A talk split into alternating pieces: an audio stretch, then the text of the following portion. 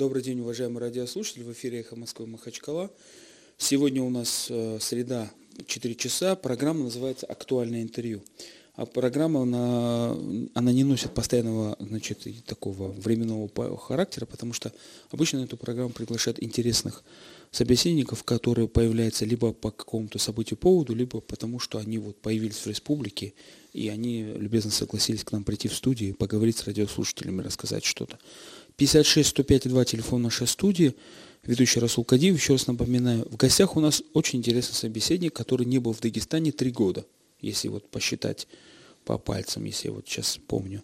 Э, человек известен в российской медиа-среде как один из, а, ну, если не лучших, то как, как минимум главных авторов по независимой военной журналистике, не только как бы в России, слава богу, а, в, а за рубежом. Это Архан Джемаль. Здравствуйте. Добрый день. Архан Джемаль сейчас как бы с миссией от кавказской политики, он а, проехал через Восточное Ставрополье, они, э, значит, своим коллегой а, Василием Полонским делают э, такую серию репортажей и восточ... начали с Восточного Ставрополья, пришли в Дагестан, а, вот э, некоторые проблемы будут освещать в Дагестане, какие здесь есть, есть по своей специфике. Но начнем мы не с этого.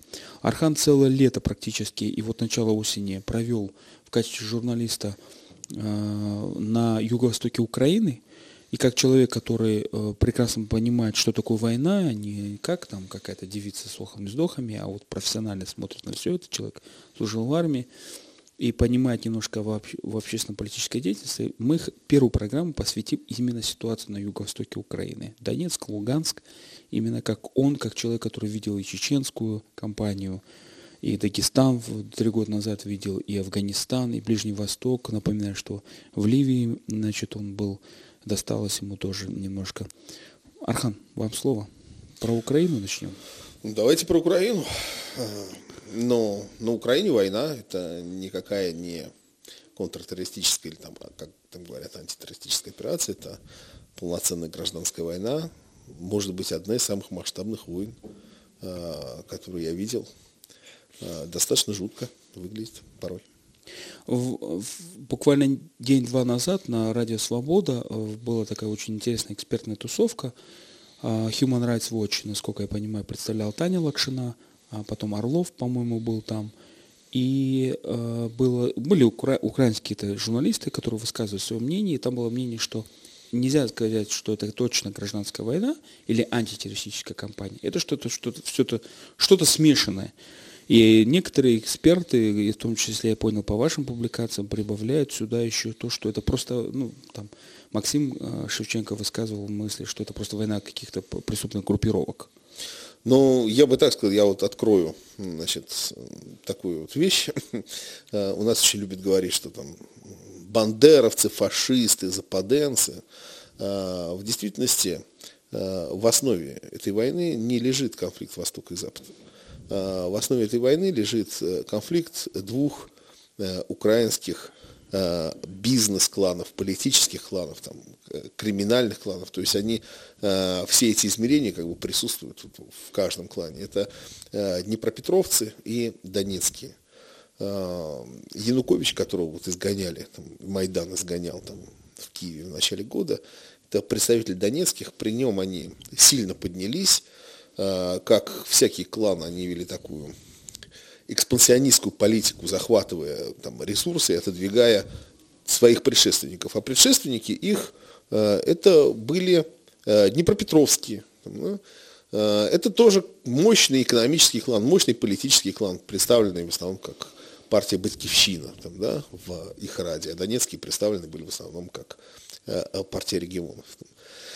И когда у Януковича и в целом у его окружения начались серьезные проблемы на Майдане, там, Днепропетровцы этим воспользовались, начали подливать э, масло в огонь, начали отвоевывать какие-то утраченные позиции.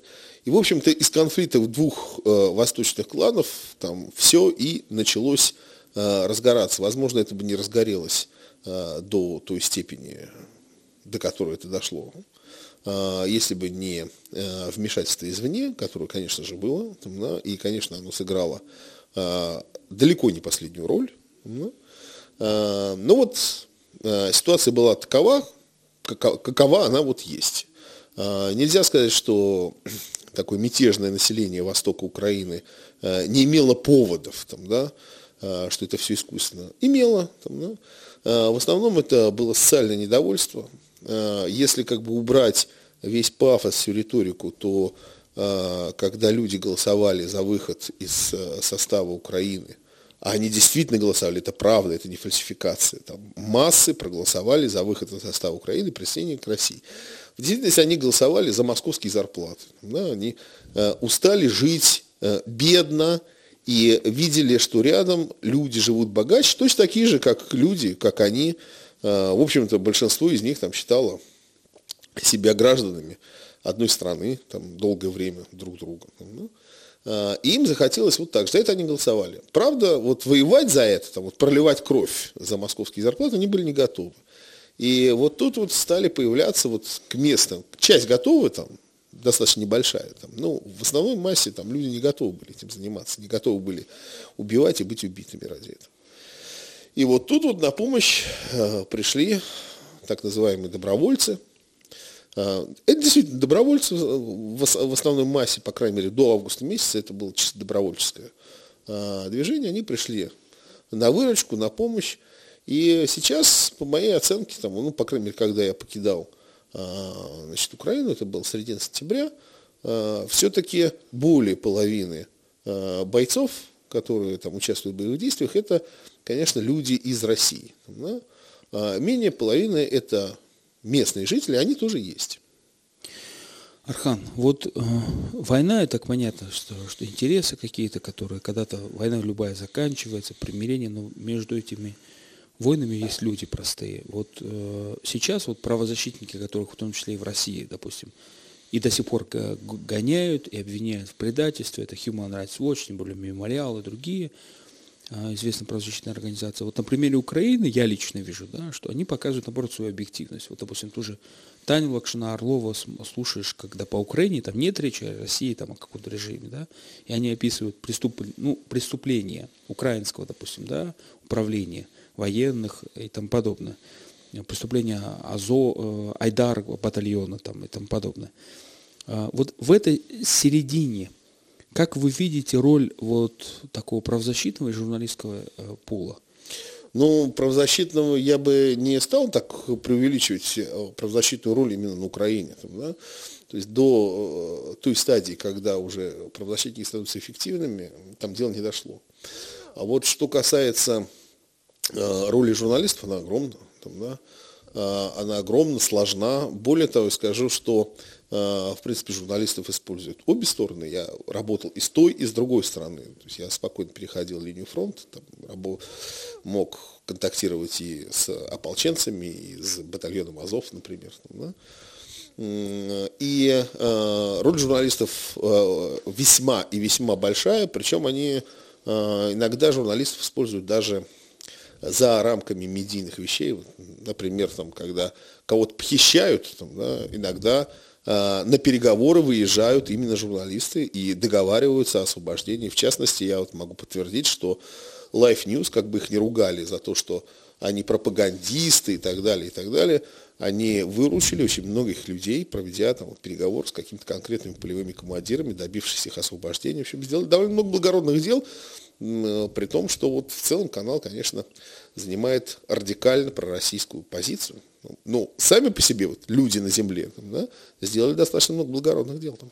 Но с другой стороны, э, вот с ваших слов, по-моему, я слышал историю про канал украинских журналистов 112. Именно, именно. Когда на, э, сторона... был э, в да, эта ситуация, когда э, в Донецке в руководство ДНР разрешило на своей территории работать украинскому каналу, 112 каналу, и эти ребята работали, им позволили это делать, там, да, им, в общем-то, особо не препятствовали, ну, конечно, кое-где там косо посматривали, но в целом без особых эксцессов.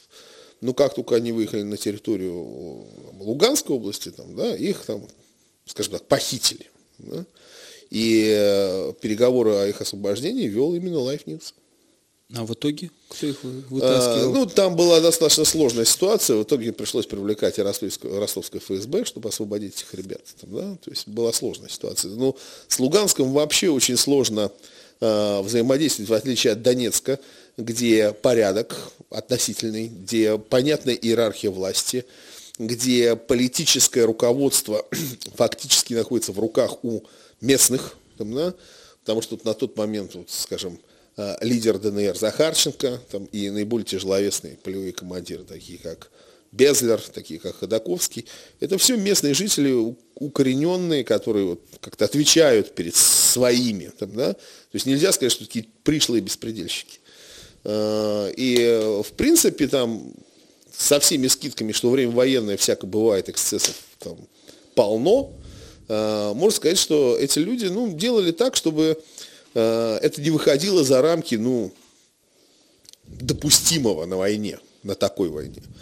А в Луганске была совершенно другая ситуация, где фактически э, эти территории контролировали их казачьи э, группировки, пришедшие из Ростовской области, э, которые формально, конечно, может, и имели там э, своего лидера Николая Казицына, атамана, человека неплохого, но в целом окруженного достаточно страшно, странными одиозными людьми, непонятно было, кто кому подчиняется, там, договоренность э, с руководством в Луганске там, о том, что здесь э, работаешь, могла как бы давать сбои на любом блокпосту, там, да, э, и вообще там мотив, что да не, вот это Люба, это будет, а это не Люба, это не будет, да, и плевали мы вот на бумажки, которые нам было тысяч, это общее место. Архан, пока мы не перешли вот непосредственно к вашим человеческим впечатлениям вот этих, как живут люди, все-таки ответьте на такой э, важный для нас вопрос, наверное, да? Мы там все же, мы все клиенты телевидения, все равно как бы там, я не смотрел теле, э, интернет. Так все-таки, на ваш взгляд, администрация президента Российской Федерации, вот как основной политический игрок, там, допустим, там МИД, наверное, не работает, я так подозреваю, они все-таки хотят отделения или наоборот у, у, урегулирования конфликта? А, вы знаете, вот когда мы говорим администрация э, значит, президента Российской Федерации, мы говорим об этом так, как будто тут один человек, который вот, ну вот у него как бы, еще у него сто процентов нет шизофрении и все такое прочее. На самом деле это масса людей, там, да, со своими концепциями, своими докладными аналитическими записками, это некая борьба э, между собой, борьба различных точек зрения. И, возможно, э, ну, не то, что возможно, я просто знаю, что есть группы людей, которые хотели бы видеть э, некую Новороссию, некий буфер от э, Харькова до Одессы.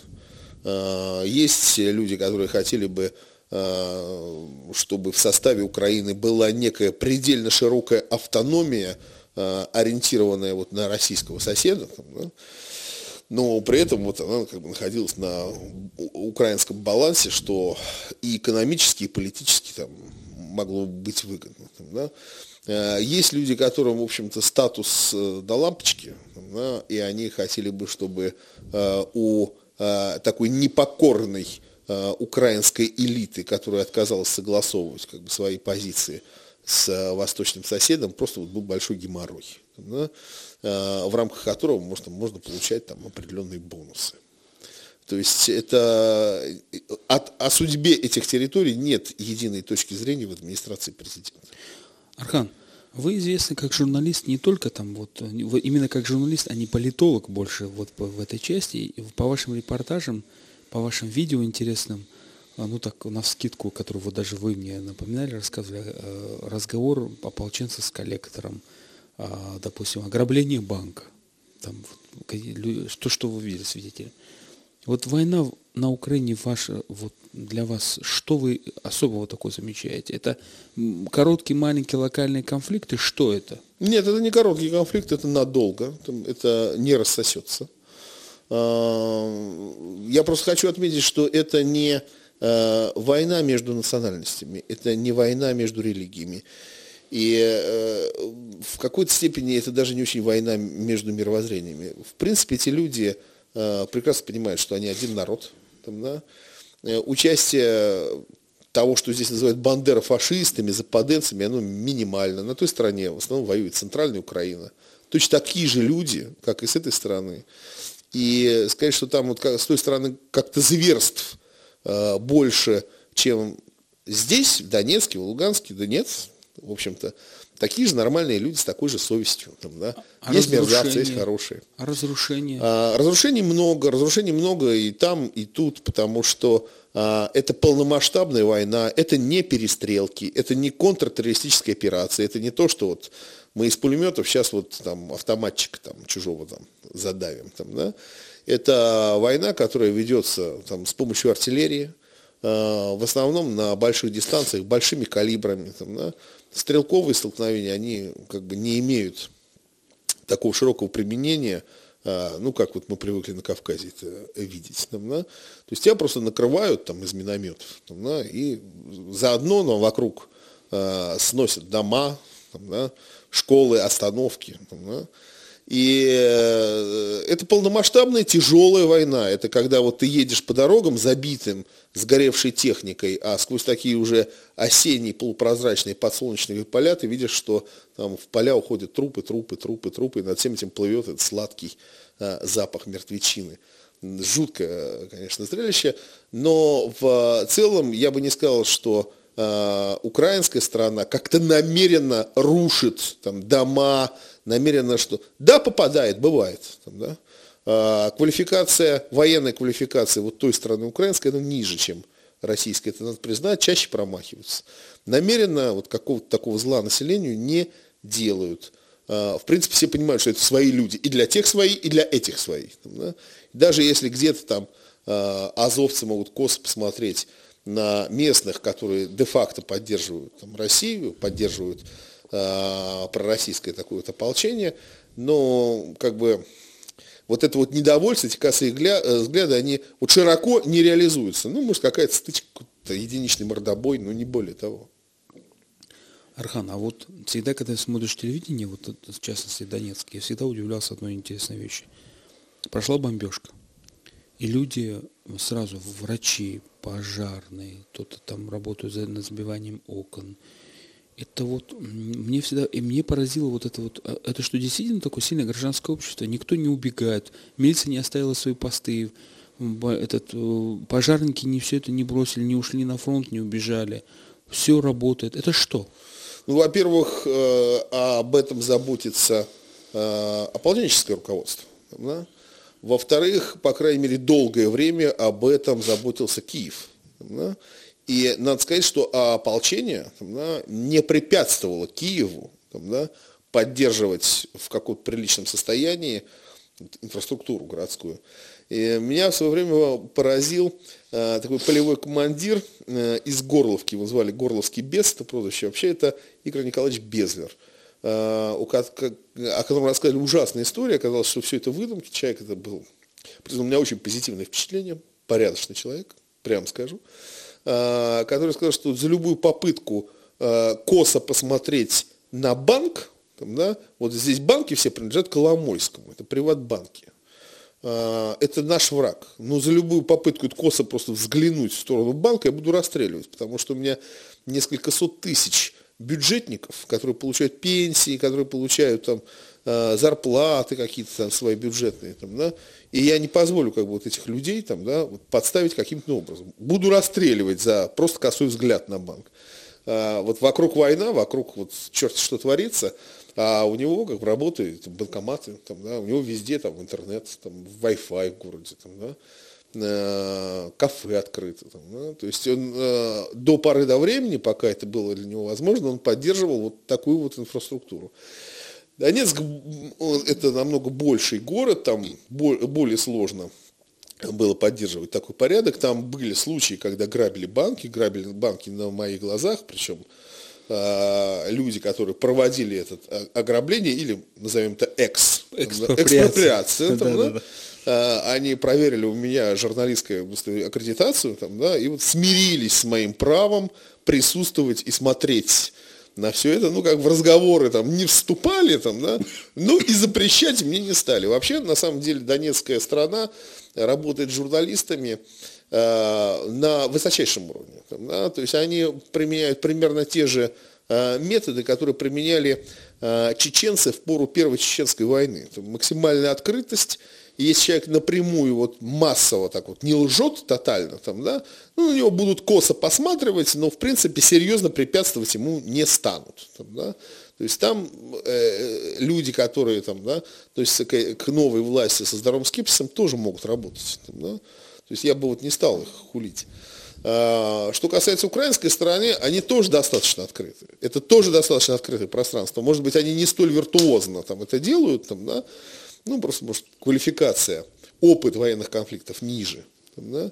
Но и там ты можешь перейти там, из Донецка там, через э, линию фронта, если ты легально въехал там, да, э, в Украину, там, да, тебе не будут препятствовать, там, да, будут знать, что ты российский журналист, но тебе не будут препятствовать, тебе будет позволено там находиться.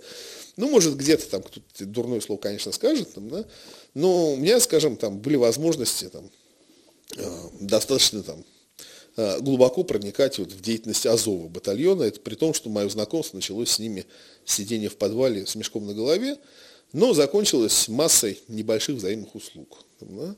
То есть с этой стороны тоже нет так, какого-то такого э, зверства, тоталитаризма, такого какой авторитарности. Там, да? То есть это достаточно открытое пространство и там, и там. Еще раз повторяю, это один, одни и те же люди, один и тот же народ, говорящий на одном и том же языке. На той стороне никто не говорит на мове, там, да, э, о, командир батальона Азов сказал мне, ну у нас четыре человека по-украински говорят. Ну как говорят, двое могут. Там, да? То есть это, в принципе, русскоговорящее все пространство. Русскоговорящее пространство. Юридический вопрос все-таки. Как работает милиция, суды, следствие, прокуратура? Где они? Ну, э, скажем так, эм, в конце июня месяца я спрашивал о э, судебной деятельности у Андрея Пургина, тогда это был второе лицо э, фактически в Донецкой Народной Республике, и он мне сказал, до судов мы не дошли. Скажем, милиция, вот, во время ограбления банка, милиция оцепила как бы вот зону ограбления с тем, чтобы не допускать прохожих вот, жителей вот, в рискованную ситуацию, дабы они не пострадали. То есть препятствовать грабителям они, естественно, не могли, но не допускать там, обывателей, там, да, чтобы, не дай бог, кому-то там зубы не выбили, или там, в ногу не выстрелили. Там, да, они все-таки это делали. Да? А, официально милиция начала работать э, э, в сентябре месяце э, после объявленного перемирия. На мой взгляд, рановато, потому что там была просто гибель милиционеров, да, то есть как, тогда, когда ее могло не, не, не происходить. Там, да, то есть э, ситуация была все-таки такая, что лучше бы удерживали, военные бы удерживали контроль над городом. Но, тем не менее, они тоже работают, тоже как-то вот... Э, э, в целом порядок находится на совести полевых командиров. Там, да, и э, в Донецке это работает, в Луганске нет. А у нас в студии Архан Джемаль, известный военный корреспондент. Это программа «Актуальное интервью «Эхо Москвы» Махачкала». Первую часть программы мы посвятили Украине, вторая часть программы будет более интересной, веселой, про Дагестан. Сравнительный анализ с Украиной и Дагестан три года назад и сейчас. Но пока у нас телефон студии 56 105 2. Вы можете нам звонить. Вот я жду, он мне скомандует по поводу рекламы или нет. По-моему, еще не скомандует наш режиссер. Две минуты. А, значит, у нас еще есть две минуты. По поводу Украины такой вопрос. Сейчас началось перемирие. Такой вот э, инструмент. Один день, там, по-моему, они объявили перемирие. Прекращение, э, в день прекращения огня. А, хотя до этого формально тоже существовал по Минским соглашениям и по Женевским, по Минским соглашениям.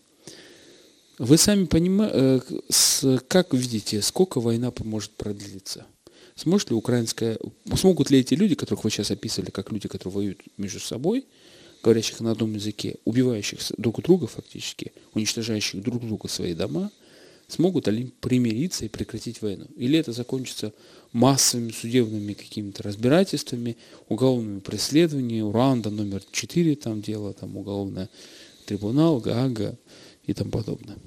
Ну, давайте так. Э, война законч... заканчивается не массовым примирением людей, братанием. Да? Э, война заканчивается как некий договор элит. Да?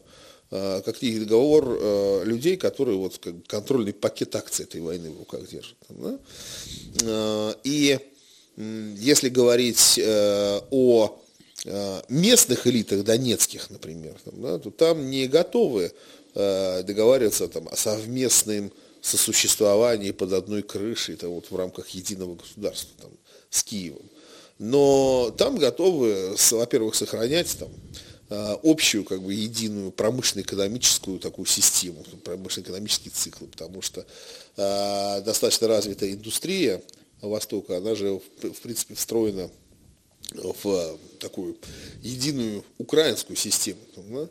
И, э, а, и без Украины плохо, и Украине без них э, нехорошо. Да? Они готовы взаимодействовать как на культурном уровне. На мой взгляд, вот для Киева, там, да, даже если там считают, что мы будем добиваться и добиваться и добиваться, чтобы это как бы вернулось под наш зонтик, под наше крылышко, э, нужно, вы, конечно, добиваетесь, но цепляйтесь за ту возможность, которая есть. Да? Начинайте взаимодействовать значит, на, хотя бы на каких-то условиях там, да, э, с этими мятежными территориями, Э, в культурном, экономическом и так далее, и так далее плане. Я бы, допустим, расшир... я бы начал с амнистии журналистов, там, да, чтобы не было как бы недопущенных. Там, пусть работают и те, и те на обеих странах. Архан, у я нас звонок, обмениваться... звонок в студии, прошу прощения. Алло. Алло. Алло. Алло, добрый вечер. Добрый. Здравствуйте. А, приветствую вас, меня зовут э, Эльдар, я из Махачкалы приветствую гостя вашего. Я э, слежу за его статьями, его, за его работой. Очень интересно. Спасибо за ваше хорошее отношение к Дагестану, к дагестанцам в целом. И у меня такой вопрос к вам. А, вот, э, ну, у меня разные версии есть насчет возникновения, разные конспирологические теории, почему война на Украине произошла, почему начали два народа близких воевать между собой – вот у меня есть такой взгляд, что есть третья сила, которой было выгодно поссорить русских и украинцев. Как, например, было в свое время выгодно начать войну в Чечне, то есть э, здесь может быть много причин, политическая, экономическая. Ну, в целом, мне кажется, это большое достижение врагов России и Украины, точнее народов, двух больших народов, украинцев и русских – что их удалось э, между собой перессорить. Что вы на, на, об этом думаете? Хотелось. Я понял ваш вопрос. Если вы имеете в виду вот э, такую тему, вот Газдеп США, там вот Запад и все такое прочее, то мое мнение таково, э, что э, причины для этого конфликта были внутренние. Более того, они были внутриукраинские. Да? И э, это именно внутриукраинский конфликт, это внутриукраинская проблема а внешние силы воспользовались этой ситуацией да, и обострили ее до предела. А, при этом, а, скажем так, роль а, Запада, роль а, европейских стран, там, да, роль Соединенных Штатов, там, да, она, это вот не единичный злодей. Там, да. Россия тоже приложила определенные усилия для того, чтобы это было не просто вот беспорядками, которые вот Э, шли, шли, шли, потом в качестве переговоров там, рассосались после ряда взаимных уступок. Россия тоже приложила определенные усилия, чтобы это а, перешло именно в такую вот стадию войны. Спасибо, Архан, за ваше мнение. У нас рекламная пауза, и мы продолжим во второй половине говорить уже о Дагестане. Оставайтесь с нами. Эхо Москвы Махачкала в эфире. Программа «Актуальное интервью», вторая часть. Мы в качестве гостя у нас на актуальном интервью известный российский военный журналист, его можно так сказать, а, Архан Джемаль. И в первую часть программы мы посвятили а, ситуации на юго-востоке Украины, где он также побывал. А, мы, и, и мы говорили о войне. Сейчас мы начнем говорить, вот не знаю, что это. Значит, вот Архан вернулся с Гимров, буквально сегодня утром, насколько я понимаю. А, вот, Архан, ваше впечатление, что это? Ну, начнем с того, что я хорошо знаю это село, а, бывал, неоднократно бывал. А, были времена, когда я просто приезжал, там, месяц мог прожить в этом селе, мне очень нравилось там находиться, я любил. Любил именно это село, там душой отдыхал. Сейчас я был я даже не знаю, назвать это шоком или растерянностью. Да? А, я, мне даже трудно представить, что такое было возможно.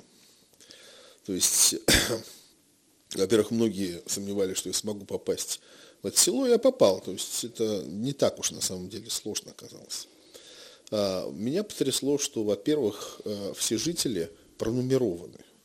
Вот как показывают в кино, как в камерах, когда начальство заходит, человек должен встать, назвать там номер свой заключенного, там, статью там, и так далее. Вот, проходя через блокпост, там, вот каждый местный житель, номер такой-то, он заявляет вот свой личный некий номер, по которому его проверяют. Да?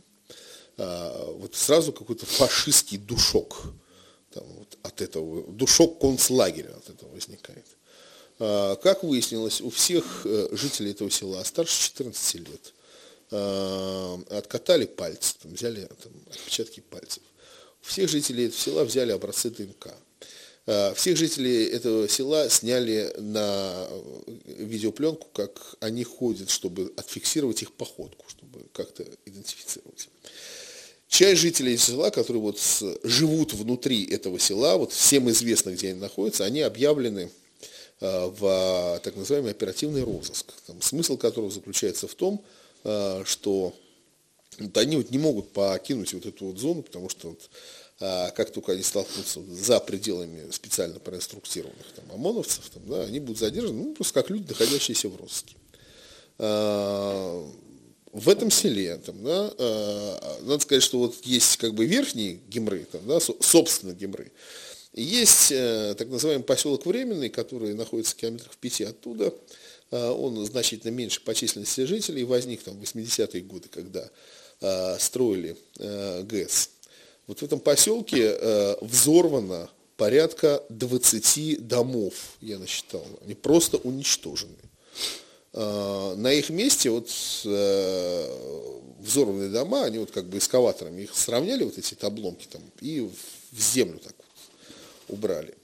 Э, там есть, помимо вот частного сектора, там есть такие трехэтажные новые дома, построенные по федеральной программе «Ветхое жилье». В этих домах было очень много молодых семей, там вообще вот как пытались, что молодой человек – женится или там девушка выходит замуж, что их нужно подготовить к дальнейшей самостоятельной жизни, там, дать там заведение хозяйства, чтобы у них была квартира, мебель, чтобы все было э, все такое красивое, новое, стильное. Вот в этих домах вырыли рвы под стенами этих домов, и из окон, которые сейчас выбиты, повыбрасывали из квартир все, там, стиральные машинки, холодильники, детскую одежду, учебники, а потом тракторами завалили эти рвы, там, это все как бы вкопано. А квартиры этих людей, они стоят э, пустые, с оборванными натяжными потолками, со содранным ламинатом, там, да, с э, разбитыми, разбомбленными вот, стройными кухнями, там, да, без мебели, которую вот, все уничтожили. Э, весь этот временный поселок вот, во время КТО, которое там шло с 18 сентября по 26 ноября, он был опутан колючей проволокой, которую свернули. Меня поразила такая деталь, что ОМОНовцы, которые вот были э, полными хозяевами э, на этой территории вот более чем два месяца, они под конец привезли каких-то гастарбайтеров, то ли китайцев, то ли вьетнамцев, которые вот все это закапывали, сжигали, уничтожали вот эти вот следы Э, этого пребывания. Э, для меня как бы вот это было шоком, потому что э, ну вот я никогда не был в Палестине, я слышал, что израильтяне используют такие вот методы, взрывать дома палестинцев, там, да, уничтожать их имущество.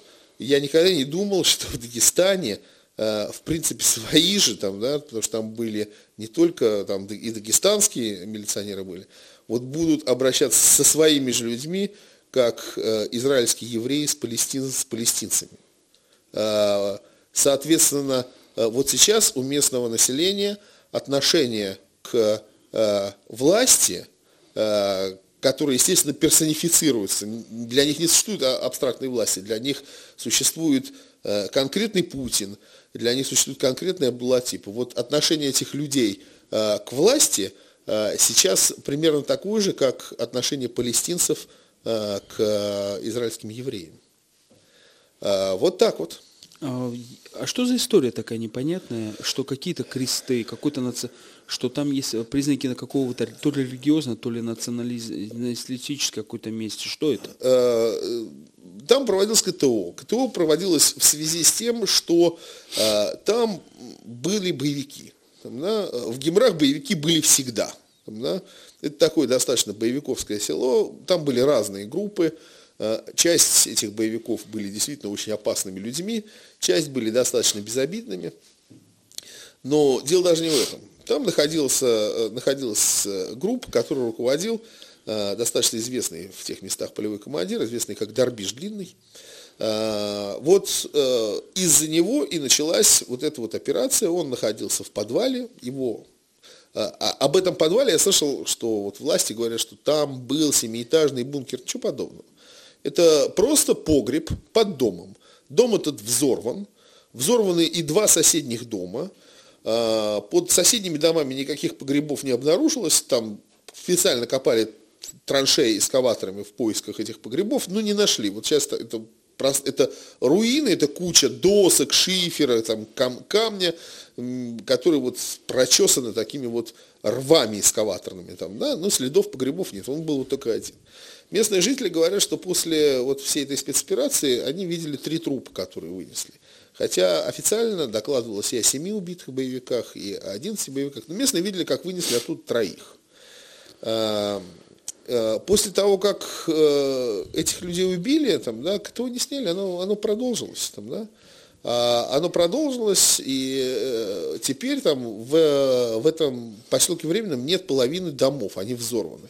Надо сказать, что Э, в прошлом году весной КТУ проводили и в верхней части, э, в, так, в самих вот старых Гимрах, э, и там тоже взрывали дома, но там это все-таки имело такой более единичный характер, там ты идешь там вот в одном месте там Я видел взрыва, эти дома в другом месте Максим. с следы взрыва, а во временном сносили кварталами там, да, и э, местные людям говорят, что мы делаем это с вами, вот мы уничтожаем ваше имущество, э, вы, потому что вы скрываете Сулеймана, выдайте нам Сулейманова, и вот мы как бы вот помилуем вас. Как они могут выдать, выдать э, Магомеда Сулейманова, там, да, местного боевика, там, если, во-первых, не находится внутри, во-вторых, там это вооруженный человек, окруженный вооруженными людьми, а что, что, что с ним могут сделать женщины, да, например там, да, которых лишают имущества. Живет вот мать с детьми вдовая, там, да, э, никакой там помощи у ней там ни от кого нет. Вот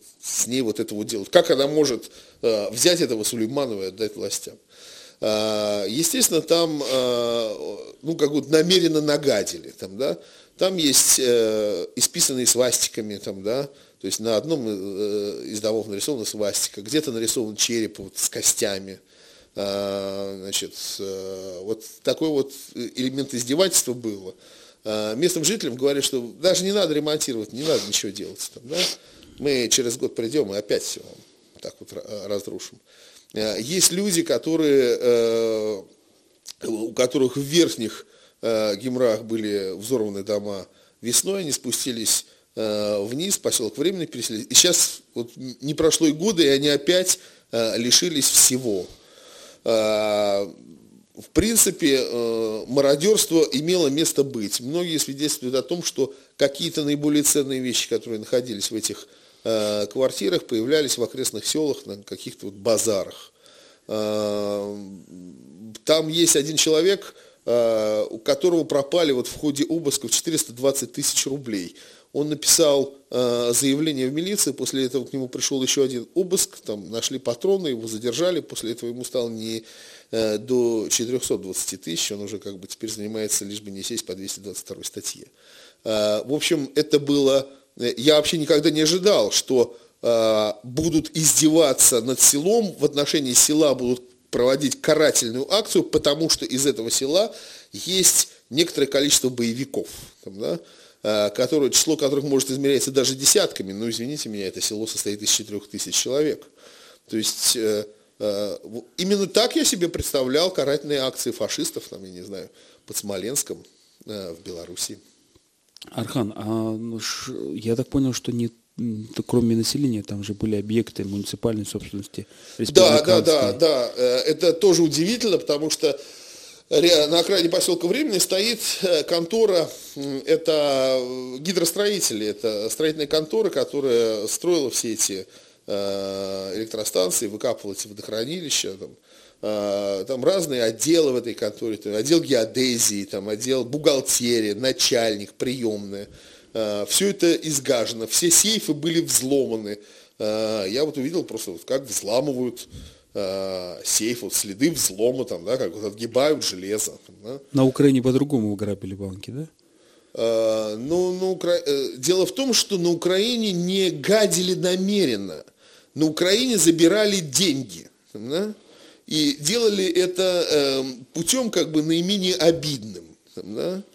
А, здесь же не было в этих сейфах денег, там, да? там были какие-то документы. И, и на Украине никто не пытается уничтожать чужого имущества, никто намеренно не взрывает дома.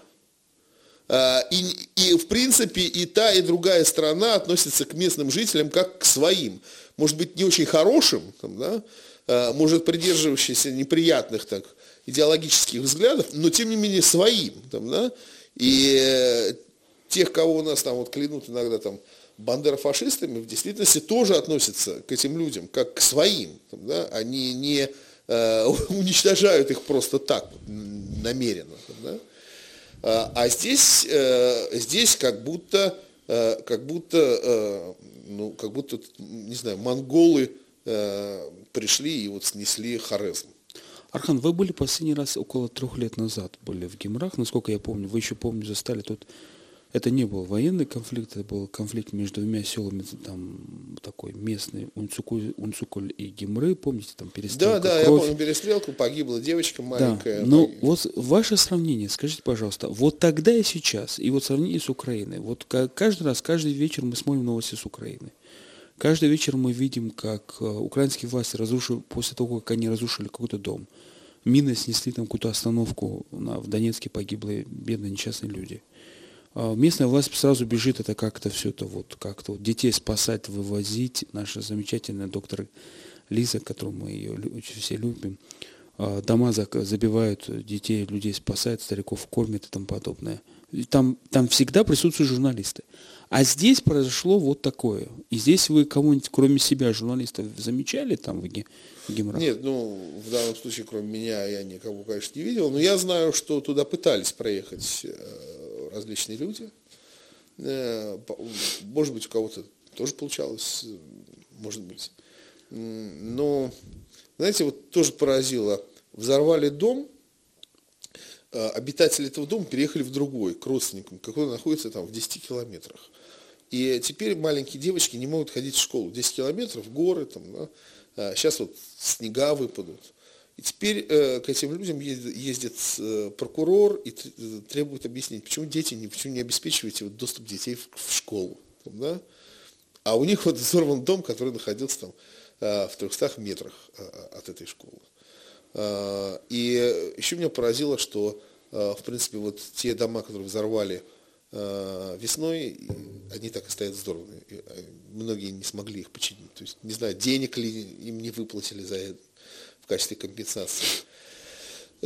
Я вот расспрашивал, что вам обещают э, по этому поводу. Они говорят, что вот те дома, которые взорвали, нам сказали, что это было ветхое жилье, вы за него вообще ничего не получите.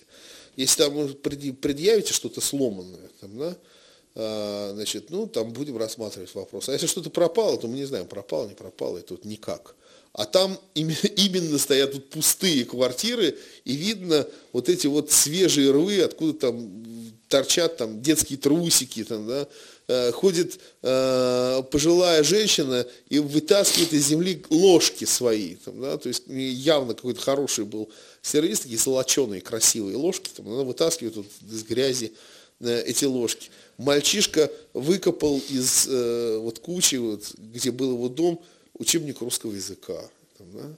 а, у меня, вот, честно говоря, я люблю это село, на самом деле. У меня слезы наворачивались.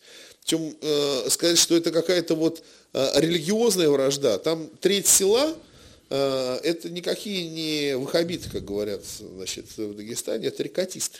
Да? Это вообще сложное село со сложными взаимоотношениями, там, да? э, со, со сложными внутрисельскими конфликтами. Э, там никто не разбирал, там, да, это там плохой, хороший. Там. Э, тарикатистам досталось точно так же, как и всем. Вы знаете, э, сегодня 10 декабря, уважаемые радиослушатели, вообще-то это Всемирный день прав человека. Там слово защита не фигурирует, ну, прав человека. Мы, конечно, не должны были, это не актуальное интервью, но явно не праздничное, с одной стороны. Но с другой стороны, вот рассказ Архана, Архан, на самом деле, я признаюсь, он говорил мне, поехали вместе, Расул.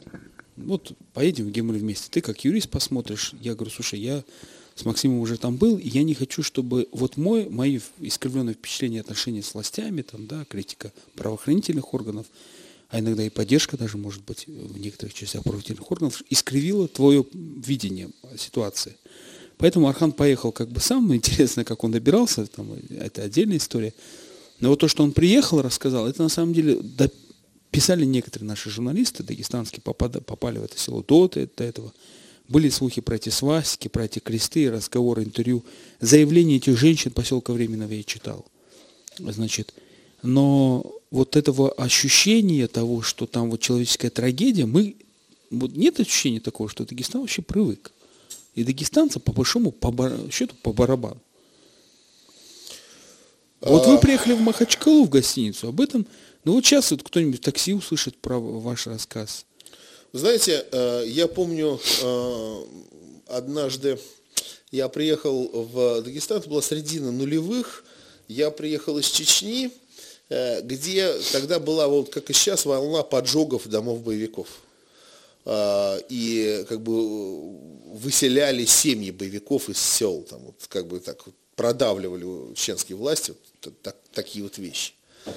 Я тогда приехал в Дагестан, Тогда министром внутренних дел Дагестана был э, Адиль Гиреем Гамет который тоже хотел вот нечто подобного. И я видел, как э, джаматы, сельские джаматы сопротивлялись этому. Там, да? Даже в таких вот сложных селах, как, допустим, э, Губден, э, говорят, ну да, да, вот их дети, они вот негодяи, там, да, но это же наши, это же наши односельчане, мы не позволим вот так их выкинуть, Э, не позволим уничтожить их имущество, это в принципе вот э, мы вот вы не представляете, какая у меня гордость была тогда за дагестанцев, за вот, это вот эту солидарность, вот эту способность сопротивляться такому властному наезду. Там, да? А то, что я увидел сейчас, у меня, у меня вы знаете, вот я слышал, что численность боевиков, которые вот я три года не приезжал в Дагестан, я уехал, когда численность боевиков там была там за тысячу зашкаливала, там, да, э, там, или о, было около тысячи. Сейчас говорят, там это не превышает там, двух сотен. А, вот я посмотрел, и я понял, что а, я гарантирую Дагестану, их будет больше. А, вот эти вот бабы э, с маленькими детьми, э, без кормильца, которые остались без имущества и без дома, там, да, вот эти дети подрастут а они вырастут, их будут вот все детство воспитывать в ненависти тем, кто лишил их имущества, домов, из-за которых там какие-то родственники, братья там, и так далее вынуждены бежать. Очень много молодежи сбежало в Турцию и не может вернуться, потому что им сразу предъявляют участие в Сирии. Знаете, меня вывозил оттуда водитель, а, и он говорит, вот у меня сын в розыске, у него уголовное дело завели, обвиняют, что он в Сирии, вот я вот сейчас вот получил Э, справку, что он в Египте, что вот из Каира, из посольства мне прислали вот справку, там, заверенную нотариально, что да, вот он вот здесь, вот, там, да, вот сейчас вот я пойду э, как-то вот договариваться, чтобы вот, там, вот с него сняли это уголовное дело, чтобы хотя бы вернуться домой мог когда-нибудь, там, да. Э, вы знаете, я, э, эти люди не простят того, что вы с ними сейчас вот сделали, и они будут правы. Архан, э, вот конечно, трудно. И, честно говоря, такая вина, я как юрист на это все смотрю, потому что мы помогаем, допустим, вот беженцы с Украины одна тема, вот тут люди что-нибудь случится, мы в городе, вот фонду «Чистое сердце», все. А есть какая-то анемия, мы вот как-то дагестанцы боимся. Случилось, мы все читали, что случилось в Гемрах, но не в таких красках, может быть. Но дагестанцы не объявили помощь. А о том, Это неправда. Это неправда. Не все, не весь Дагестан. Ну, то есть, как выходцы с Гимров... Э, Я вот приехал и застал раздачу гуманитарной помощи. От кого? То есть здесь люди скинулись, как, А, ну тогда да, э, вот- одежда, э, продукты, потому что там, э, когда людей А выгнали- власть? вы- а про власть я ничего не знаю. Там, да. Ну, то есть власть Я вот республики. говорил с тем, кто вот собирает там гуманитарную помощь, они говорят, ну так по-мусульмански, по-братски вот нас поддержали, потому что многие вышли, это, говорит, сентябрь это было еще тепло. А сейчас же многие холодно. ушли из дома вот налегке. А теперь они как бы живут э, у соседей, у дальних родственников, и им не во что одеться. Э, И вот там сейчас туда привозят матрас какие-то там, да, э, какая-то одежда ношенная с чужого плеча. Вот это явно не централизованно все было сделано там, да. Все-таки гималийцы молодцы. Э, Гималийцы молодцы, потому что они приютили тех, кто был бездомен. Э, И э, это село, где все родственники. Э, Где там вот э, невозможно сказать, что вот этот человек вот не является, не имеет отношения к этим боевикам. Все он там троюрный дядя, там четверюрный племянник, там, да, это сын моей там пятиюрной сестры. Они все как бы вот э, внутри перекрестились, перероднились.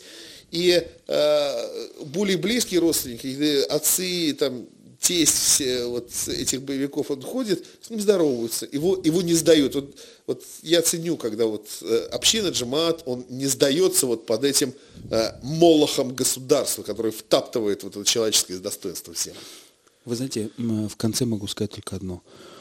Мне, я как человек юрист, юрист как бы человек государственный, все-таки как бы не было, там, защищая права человека, но права человека это как бы неотъемлемая часть государства, сегодня день защиты прав человека всемирный. Мне обидно то, что вот ту цели, которую государство ставило, а главная основная цель, это то, что люди должны были помочь противодействовать экстремизму, терроризму не таким путем, что они писать заявление стукачи, да, они должны были уважать власть, и власть должна была все для этого сделать. А вот в данной ситуации это хорошо, что кто-то нашелся и собрали вещи, отвезли в Кемрах, но там в первую очередь должно было стоять все руководство Республики Дагестан, как бы я, к ним не я, относился. кстати, не понимаю, почему руководство не вступило из Но это как бы политически тоже может быть вопрос. Может, они боятся, может, они боятся обвинений в по- пособничестве боевиков. Это трудная тема. Наша программа подошла к концу. Прежде всего, скажи- скажем спасибо Архану Джемалю, что нашел время. Спасибо, Архан. И всем до новых встреч. Ну, к сожалению, надеюсь, по более м, таким радостным темам будем еще актуальное интервью встречаться. Спасибо, до свидания. Все хорошо.